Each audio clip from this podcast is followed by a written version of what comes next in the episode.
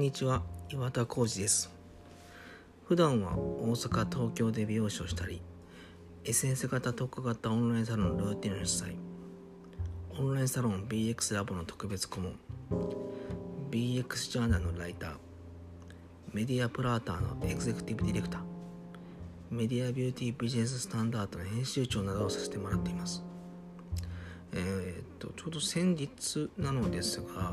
えー、僕は毎日あのブログを書く、えー、美容師でして、まあ、いろんなメディアにあの書いたりもするのですが、まあ、最低朝のそうですね8時までには6記事ぐらいはすでに書き終えているという、えー、状態になっています。あとはま営業中に、えーと、時間がある時に、まあ、プラス3または4記事ぐらい、えー、書ける時を書くということをしているのですがあの先日自分のブログの方にあのちょっと真面目なちゃんとした文章を書いたんですけど、まあ、タイトルは、えっと「一人ぼっちの戦い」というのを書いたんですけどまたあのよかったらあの読んでいただければ嬉しいんですけどあの簡単に内容を説明しますと、えー、僕がやっているルーティンというオンラインサロンですね。あのこちらの方に、入っているメンバーがですね、えー、コロナ期間中で、えー、お客様は、まあ、まあ、来店ですね、えー、されているのは減ったのですが、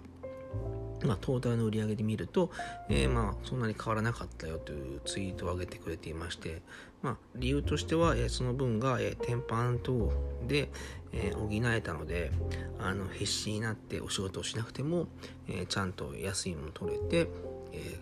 どうにかなったという、えー、ツイートを見てそれに対する、えー、ブログですね。はい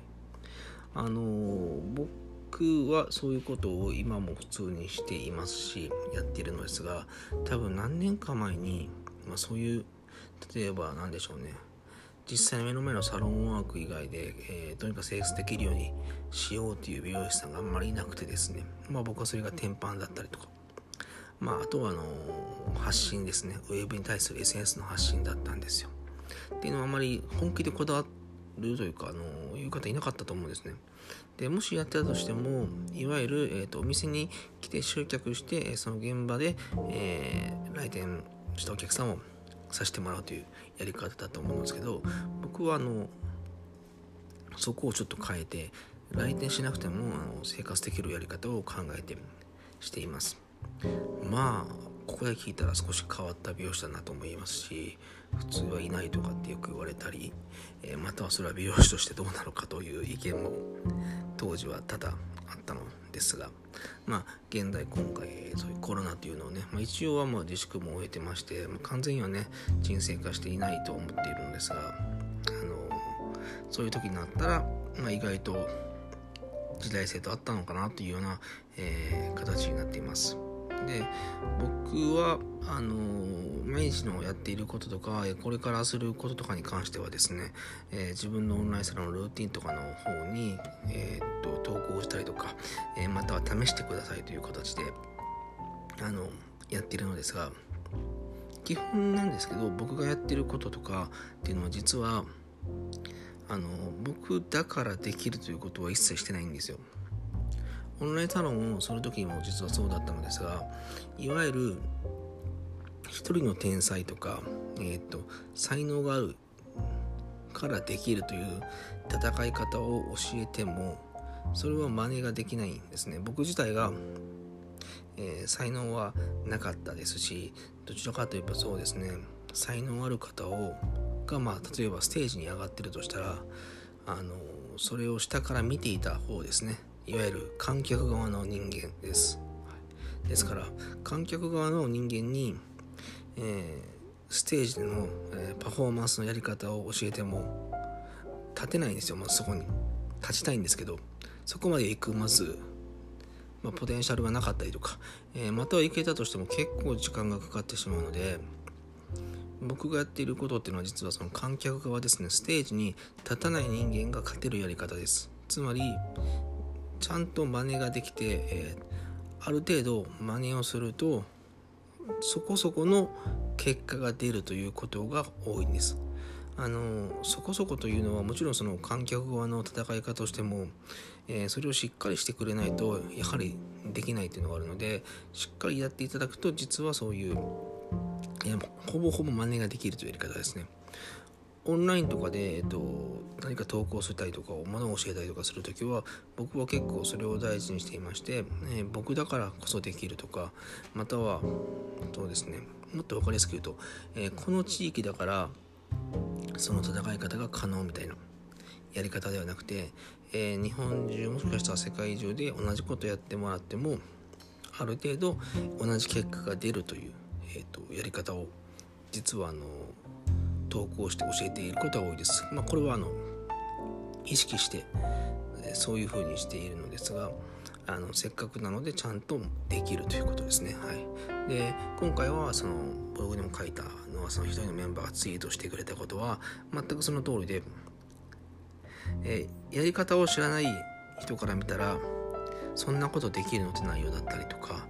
急にそこまでいけるはずがないとか、えー、っとその人だからできたんだみたいなふうに実は感じやすいんですけどちゃんと1から説明して、えー、1からま10までやっていただくと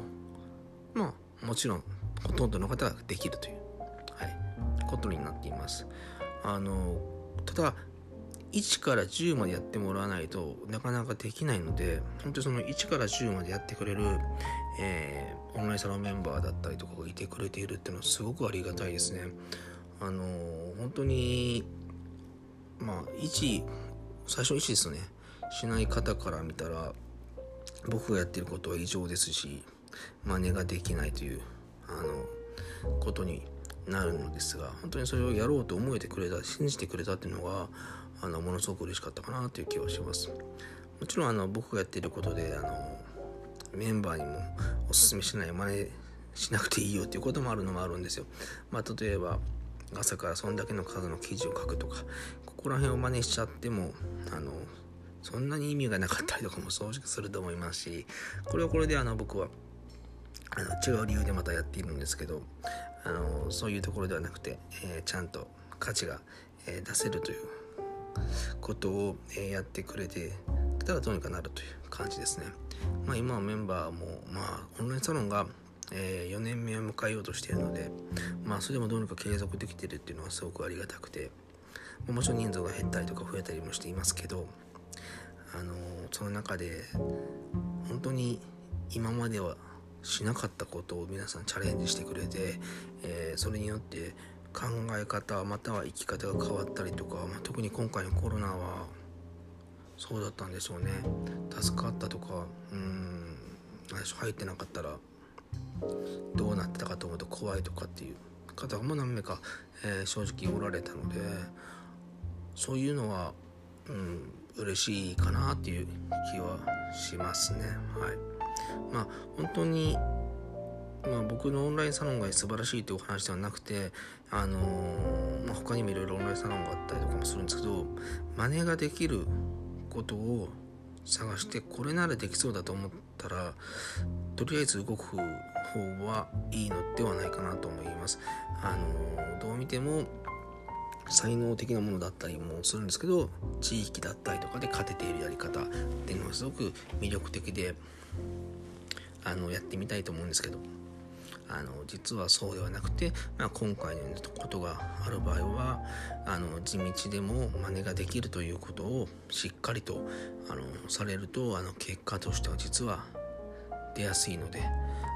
ぜひそういうことをねいろいろと皆様もしてほしいかなと思います。えー、またもあのそうですね今今回のことでオンラインサロンを運営したい人とか、えー、しているっていう方も増えたのではないかなと思いますのであのもしその中で発信するとしたら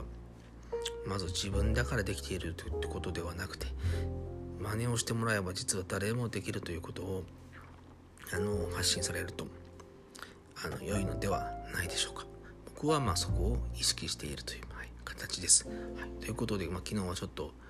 えー、まあ一人ぼっちの戦いという、まあ、ブログの方に関してはもう少しあの違う観点から書いてて今日話した内容のとはちょっと違うんですけど、はい、よかったらそちらの方のブログも読んでいただいて、えー、こちらを聞いていただきますとまたちょっと違った風に見えるのではないかなと思います。ということで今日はこんな話でした。では今日も一日頑張っていきましょう。では。